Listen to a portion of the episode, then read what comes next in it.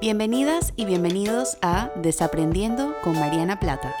Este es tu espacio para cuestionar, desaprender y crecer.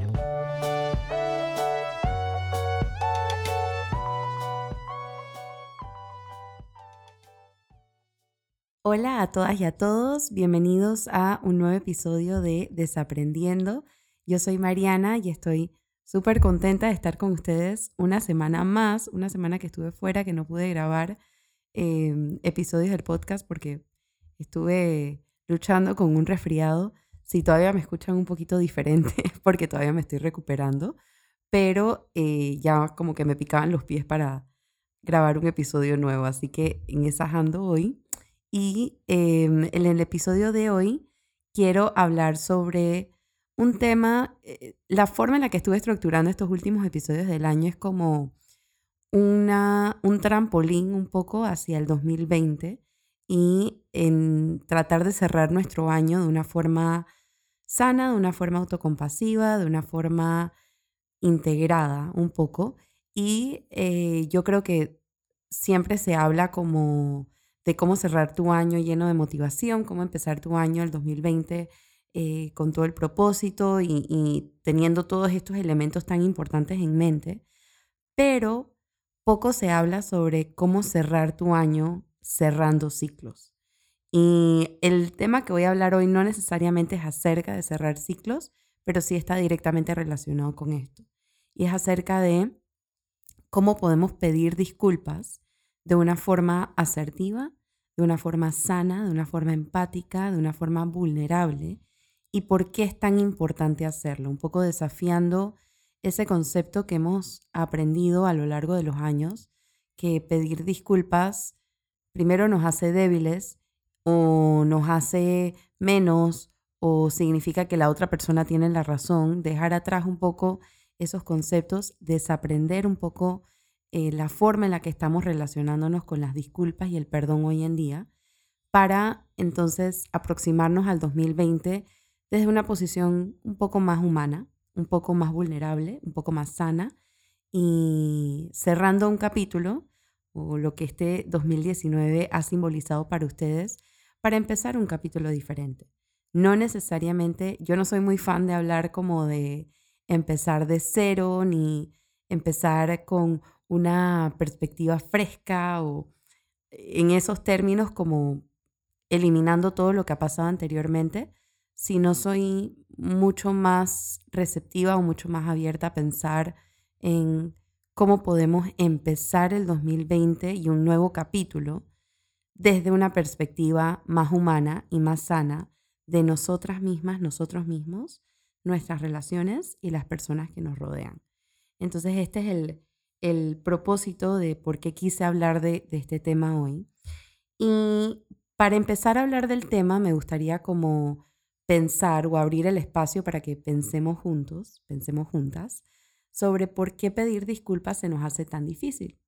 Y a mí siempre me gusta como remontarme en esto, eh, porque sin meterme en el, en el tema personal, porque yo creo que cada persona tiene como su propia relación con las disculpas y como su eh, eh, ambiente y su cultura les enseñó esto o no. Pero yo creo que a nivel como holístico, quizás a nivel integral, podemos pensar, o, eh, por lo menos esa es la forma en la que lo veo yo, que creo que mucha de, la, de nuestra resistencia a pedir disculpas es por la definición que la sociedad le ha dado a las disculpas. Eh, creo que mucho tiene que ver con cómo nuestros, nuestros padres o nuestras madres, nuestros cuidadores primarios, en su caso fueron abuelos, abuelas, tías, tíos, eh, cualquier otra persona que los cuidó, cómo ellos aproximaban se aproximaban al, concepto de pedir disculpas. Podían admitir que se habían equivocado, podían mostrarse como seres humanos con, ustedes y, humanizarse a ellos mismos, valga la redundancia, a través de el pedir disculpas. Podían asumir la responsabilidad que habían hecho algo mal y eso no necesariamente significaba que ellos eran malos o eran menos o significaba que tenían una postura más insignificante, por así decirlo, podían abrir estos espacios un poco para reconocer cómo sin querer queriendo nos habían lastimado o cómo sin querer queriendo se les había ido la mano o cómo sin querer queriendo posiblemente nos habían puesto en situaciones incómodas y podían mostrarse vulnerables y decir, no fue mi intención hacerlo, no fue mi intención exaltarme, no fue mi intención eh, gritarte o no fue mi intención hacerte sentir incómodo, estoy aprendiendo contigo. O sea, qué tan vulnerables se mostraban nuestros cuidadores primarios con nosotras y con nosotros mismos. Y yo creo que si nos vamos allá un poco y abro el espacio para pensar en nuestras propias historias personales, ya que no puedo hablar de eso porque cada persona es un mundo, cada mente es un mundo y cada historia es diferente. Yo creo que podemos encontrar muchas de las razones por las cuales tenemos resistencia o podríamos tener resistencia a pedir disculpa. Y cómo quizás, sin querer queriendo, en nuestros hogares, en nuestra cultura, en nuestra sociedad, se ha normalizado y hasta diría yo, validado el orgullo que es la roca principal que interrumpe las disculpas. Yo creo que cuando una persona está manifestando orgullo, eh, se está poniendo a sí misma o a sí mismo eh, una roca que no le permite ir más adelante. Es una, es una roca que no le permite tener conversaciones vulnerables, auténticas, honestas con las demás personas, por el temor precisamente a que nos vean como débiles. Entonces el orgullo más allá de ser un mecanismo que nos protege, también es un mecanismo que nos limita de relaciones auténticas y relaciones honestas con las demás personas. Y a mí me gustaría, ahora que pensamos juntos, pensamos juntas sobre por qué nos cuesta tanto pedir disculpas, me gustaría un poco, eh, y este es el objetivo del episodio de hoy para desaprender, empezar a ver las disculpas de una forma autocompasiva. Porque las disculpas son la expresión más pura de nuestro reconocimiento que somos seres humanos. El pedir disculpas le dice a la otra persona que no somos perfectas, no somos perfectos, que cometemos errores, que estamos reconociendo nuestro error y que queremos mejorar. Y para otra persona eso podría ser una validación tan importante y un, marcador tan importante en la forma en la que se están relacionando con nosotras y con nosotros mismos, que al no pedir disculpas les estamos privando de esta oportunidad de transformar nuestra relación y de ir creciendo en conjunto. Y cuando hablo de relaciones, no solamente estoy hablando de relaciones amorosas, también hablo de padres e hijos, estoy hablando de hijos con padres también, Estoy hablando de amistades, estoy hablando de compañeros de trabajo, estoy hablando de colaboradores, estoy hablando de todas las relaciones humanas que tenemos hoy en día. Y el poder pedir disculpas envía un mensaje muy grande de somos seres humanos al final del día. Y como seres humanos vamos a cometer errores, vamos a fracasar, mm, vamos a tropezarnos y todo depende de cómo nos levantamos después de esto. Y pedir disculpas, un poco que hace el ambiente para que cuando nos levantemos podamos empezar a construir una forma mucho más sana y trazar una forma mucho más sana de comunicarnos y de relacionarnos los unos con los otros. No es, y a mí me encanta hablar de esto, em, particularmente cuando, cuando estoy conversando con personas que están expresando mucho enojo o mucha tristeza o mucha frustración sobre alguien que los lastimó o alguien que los hirió. Y me gusta usar este ejemplo. Reconozco que no es al 100% aplicable para todo el mundo, pero creo que esta es mi parte como de esperanza o, o mi parte como que quiero rescatar lo sano y lo positivo dentro de las situaciones quiero pensar que la mayoría de las personas no se levantan todos los días queriendo lastimar a otras personas. La mayoría. Sé que esto obviamente excluye algunos casos que no voy a entrar en, detalle aquí, pero en la mayoría de nuestras relaciones yo creo que esto aplica. La mayoría de las veces, las madres y los padres, como ya hemos hablado en, en otro episodio de este podcast, hacen el mejor trabajo que pueden hacer con las herramientas que tienen. Y si no están haciendo mejor trabajo es porque no tienen las herramientas para hacerlo. Lo mismo aplica con nuestras parejas, lo mismo aplica con nuestros amigos, lo mismo aplica con nuestros jefes, con nuestros subalternos, con nuestros compañeros de trabajo. Partir de la premisa que una persona no se despierta un día con deseos de lastimarme, yo creo que es una buena forma de abrir el espacio para hablar sobre las disculpas. Y cuando hacemos esto de una forma muy indirecta también, estamos cambiando la conversación de que pedir disculpas no es hablar de culpa, eh, no es, aun, cuando la palabra la tiene ahí, disculpa, eh, no es hablar de tú tienes la culpa o yo tengo la culpa o fue culpa tuya o fue culpa mía o fue culpa de la otra persona, sino hablar de responsabilidad. A mí me encanta utilizar esta palabra porque no somos responsables por la forma en la que nos criaron, no somos responsables por las circunstancias de vida a las cuales fuimos expuestas y expuestos a una corta edad, pero sí somos responsables sobre lo que hacemos hoy en día con esa historia y con ese conocimiento. Y de ahí parte la disculpa. Yo creo que cuando es algo muy valiente cuando una persona dice, lamento que te contesté de esa forma, es un patrón de comunicación que sé que tengo que trabajar, que sé que tengo que mejorar y estoy trabajando o voy, voy a trabajar para, para poder hacerlo. Hay algo muy vulnerable y hay algo muy hermoso de una persona que muestra su historia y un poco explica de dónde viene eso, mientras que al mismo tiempo toma responsabilidad por la acción y no permite que eso sea un, una piedrecita que, que, interviene en la forma en la que se está relacionando. Y cuando hablo de responsabilidad, quiero, voy a permitirme un solo término técnico. En psicología nosotros le llamamos a esto responsabilidad afectiva. Esa capacidad que tenemos de reconocer nuestras emociones, reconocer cómo nuestras emociones a veces las actuamos sin, sin tener mucha conciencia de ellas y empezar a ganar responsabilidad sobre si esa es la forma en la que yo quiero seguir manejándome o no, si esa es la forma en la que yo quiero seguir relacionándome o no. Y poder entonces abrir una conversación vulnerable, abierta y honesta y respetuosa sobre lo que tiene que cambiar para que esto ya no ocurra. Eso es la responsabilidad afectiva.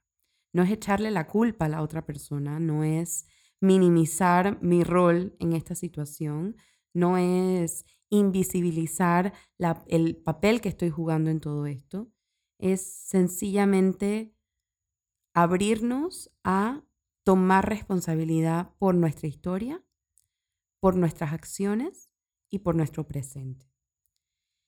¿Y cómo esto está conectado con la vulnerabilidad? He mencionado esta palabra bastante y casualmente eh, cuando le estaba comentando a mi hermano hoy, que es mi productor, yo creo que ya lo sabían, que iba a hacer este episodio, me miró con cara como que, bueno, tú no tienes un episodio ya como con un título similar. Pero yo creo que son, a, propósito y sin querer, son dos términos que van muy de la mano, porque no podemos ser vulnerables si no admitimos la disculpa y el perdón en nuestra vida y no podemos pedir disculpa de una forma responsable afectivamente si no somos vulnerables. Entonces es una relación dual y están súper conectadas. Y espero que si has llegado hasta este episodio, ya hayas escuchado mi episodio acerca de la vulnerabilidad y hayas desaprendido que la vulnerabilidad no es para nada una debilidad. Al contrario, es una de las cosas más valientes que podemos hacer porque significa que nos estamos atreviendo a mostrarnos, primero, como seres humanos y segundo, como seres auténticos. Y yo creo que son dos dos conceptos que van muy de la mano. Me estoy recordando ahorita mismo, hablando de las disculpas, que hay una película, eh, no sé si algunos quizás la habrán visto, es una película de la década de los 70, se llama Love Story, y una de sus frases más famosas es, el amor significa nunca pedir disculpas. Y esa frase siempre se me ha quedado un poco cuestionándola, viéndola de una forma crítica, Porque por un lado puede entender que el amor significa nunca pedir disculpas en el sentido de que la otra persona sabe que no fue que te, te levantaste queriendo hacerle daño. Pero yo creo que el amor significa precisamente pedir disculpas. Yo creo que, y el amor, nuevamente, no estoy hablando solamente del amor romántico, también estoy hablando del amor fraternal, del amor entre amigos, estoy hablando del amor entre padres e hijos, entre hijos y padres, Estoy hablando sobre las diferentes formas en las que se expresan amor. Y yo creo que para que realmente funcione como tal, uno se tiene que abrir ante las disculpas y uno se tiene que abrir ante el pedir perdón, reconocer nuestros errores y también abrirnos a escuchar de la otra persona cómo podemos mejorar y cómo podemos crecer y qué podemos hacer para llevar una relación donde yo estoy respetando tus límites, tú respetas los míos y podemos coexistir y convivir de una forma sana, básicamente. Entonces, ya he hablado bastante de, la importancia de pedir disculpas y espero que hayamos desaprendido un poco por qué, valga la redundancia, es tan importante abrirnos a esto. Y como siempre, si han estado aquí por un rato, sabrán que a mí no me gusta como abrir estas cajas de Pandora sin ofrecer un poquito de perspectiva, un poquito de practicidad en cómo podemos tener esta conversación. Si ustedes están escuchando este episodio y se están preguntando o se están diciendo ustedes mismas, ustedes mismos, soy una persona que le cuesta pedir disculpas, soy una persona que el orgullo aparece mucho en, en mis relaciones y aparece mucho en mis conversaciones y en mi forma de comunicarme. Entonces es incluso hasta más importante esta última parte porque es una espero yo que se perciba así, una forma autocompasiva de abrir esta conversación para poder conectarnos mejor los unos con los otros. Entonces, la primera forma en la que, yo quiero hablar, esto, esto voy a ser completamente honesta, lo tomé y lo adapté de un artículo que encontré en Psychology Today, escrito por una colega, donde habla sobre cómo disculparnos de una forma básicamente vulnerable, de una forma sana. Ella decía que lo primero que uno tiene que hacer es primero elegir un medio eficaz para hacerlo. Estamos tan acostumbrados y acostumbradas a tener conversaciones vulnerables y difíciles a través de redes sociales y ese no es el mejor medio para tener estas conversaciones. Estas conversaciones, personalmente, yo creo que son muchísimo más poderosas si se dan cara a cara y si no se pueden dar cara a cara, porque entiendo que a muchas personas les puede generar un poquito de ansiedad tener estas conversaciones vulnerables como en, vivo, eh, mi segunda recomendación sería tenerlas por teléfono. Yo soy muy fan de tener estas conversaciones a través de medios donde se pueda entender el mensaje tanto a nivel verbal como a nivel no verbal. Y mi tono de voz, mi aproximación, mi postura corporal, cómo me estoy manejando en esa conversación, entra en juego y le permite a la otra persona básicamente entender o descifrar si es una disculpa auténtica o no. Entonces, elegir un medio eficaz nos ayuda a que tengamos esta conversación de disculpa desde una postura mucho más auténtica y mucho más real, lo que va a hacer que la otra persona baje sus defensas y nos pueda escuchar mejor. Eh, como posiblemente recuerden de mi episodio eh, acerca de la comunicación, yo creo que la mejor forma para abrir esta conversación es utilizando frases del yo. Entonces, empezar con algo como yo he estado pensando sobre lo que pasó hace un tiempo, lo que pasó hace un mes o lo que pasó una semana y realmente te quiero pedir disculpas porque no fue mi intención etcétera, etcétera, etcétera. Cuando uno abre esa, esa conversación desde el yo, eso lo que está mandando es un mensaje de estoy pensando sobre mí misma primero para luego enfocarme en la relación. Y eso, al final del día, es lo más valiente y lo más autocompasivo que podemos hacer cuando estamos abriendo una conversación del pedir disculpas. Lo segundo es ser clara sobre lo que nos estamos disculpando. Eh, muchas veces, precisamente porque tenemos ansiedad sobre esta conversación, a veces divagamos y empezamos a hablar de otras cosas ser claras. Decía Brene Brown, obviamente no puede pasar un episodio sin que hable de Brene Brown, aunque me tomó bastante tiempo en el episodio de hoy, así que creo que es un logro. No podemos, eh, decía Brene Brown, perdón, ser claro es amable. Lo que no es claro no es amable. Entonces, cuando estamos disculpándonos, ser claro sobre lo que estamos pidiendo perdón. Perdón si te lastimé. Perdón si te grité. Perdón si no me comuniqué de la manera más asertiva. Perdón si fui grosera o si fui grosero. Perdón si este, no te contesté a tiempo o no te contesté de la forma en la que querías que te contestara. Cuando somos claros, la otra persona también se lleva un mensaje de que hemos hecho ese ejercicio de pensar sobre nuestra responsabilidad, lo que yo les decía anteriormente la responsabilidad afectiva. Lo tercero que ella mencionaba en el artículo es no agregar condiciones. Una disculpa no debe tener ninguna condición atada a ella. Bueno, yo te voy a pedir perdón, pero si tú, o sea, ese pero si tú anula completamente todo lo que he dicho anteriormente. Entonces, no pegarle condiciones también nos permite humanizar esta conversación mucho más y nos estamos enfocando en nosotras y nosotros. Que cuando estamos hablando con otra persona, eso ayuda mucho a bajar las defensas porque no estamos hablando de ellas y de ellos, sino de nosotras y nosotros. La diferencia entre explicar y justificar. Esto yo creo que mencioné un ejemplo hace poco, pero explicar es como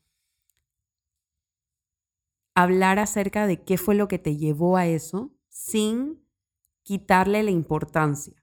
Entonces, eh, eh, con esto yo quiero hacer muy clara de que hay que tener mucho cuidado con los es que. Muchas veces acompañamos la disculpa con, disculpa que te grité, pero es que tú no, o sea, nuevamente, ese pero es que anula lo que sea que dijimos anteriormente. Y ese pero es que lo que hace es que la otra persona piensa que no estamos siendo responsables afectivamente y estamos hablando de lo que ellos hicieron mal o ellas hicieron mal, cuando toda la conversación debe haber sido sobre los errores que nosotras y nosotros cometimos. Entonces, cuidado con los es que que a veces acompañan las disculpas. Es mucho más de lo que dices y por eso es tan importante abrir estas conversaciones en medios donde la persona nos pueda ver, donde pueda sentir un poco cómo nos estamos aproximando a esto, qué estamos hablando sobre la situación. Porque acuérdense que la comunicación no verbal es incluso hasta más fuerte y tiene un valor mucho más importante en muchas personas que lo que estamos diciendo a nivel de lenguaje verbal. Esta última parte yo creo que, bueno, la, la penúltima es las últimas dos. Yo creo que son las más importantes de todo esto. Yo uso esta analogía mucho en, terapia, que muchas veces nosotros somos muy eh, hábiles eh, para poner todas las cartas sobre la mesa. Entonces, lo que me refiero con esto es que tenemos una conversación vulnerable y decimos, es que esto fue lo que pasó y ta, ta, ta. Y son pocas las veces en las que recogemos las cartas sobre la mesa. Entonces, cuando uno está ofreciendo una disculpa, uno está poniendo muchas cartas sobre la mesa, sobre lo que uno hace, sobre lo que la otra persona hace, sobre cómo yo respondo, sobre cómo la otra persona responde.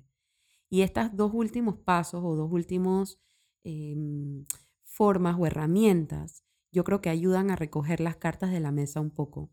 Y es hacer un seguimiento de aquí en adelante qué vamos a hacer diferente y escuchar lo que la otra persona necesita. ¿Qué necesitas tú de mí? ¿Te molestó cuando dije esto? ¿Qué necesito yo de ti para que esto no vuelva a pasar? Entonces, esa es la parte, yo creo que la pieza clave, mágica, importantísima para empezar a sanar después de la disculpa. Porque muchas veces decimos la disculpa y no hay como acciones después de eso.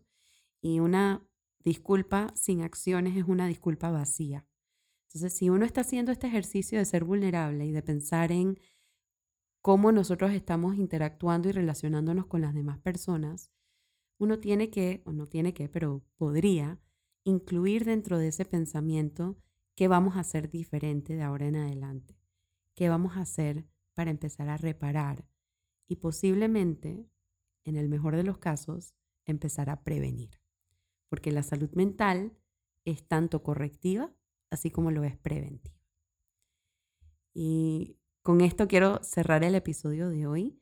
Espero que te haya gustado, espero que hayas resonado con, con lo que he dicho, espero que como siempre llévate lo que te funciona y deja lo que no.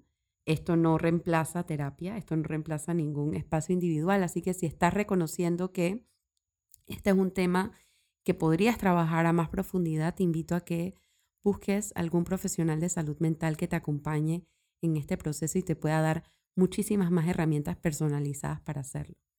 Como siempre, ha sido un placer compartir con ustedes una semana más. Estoy muy emocionada de, seguir compartiendo con ustedes y de seguir recibiendo esta retroalimentación que me puedes hacer llegar a través de mis redes sociales, arroba Mariana Plata PSY o a través de mi correo info arroba marianaplata.com. Te deseo una hermosa semana y te mando un fuerte abrazo. Chao.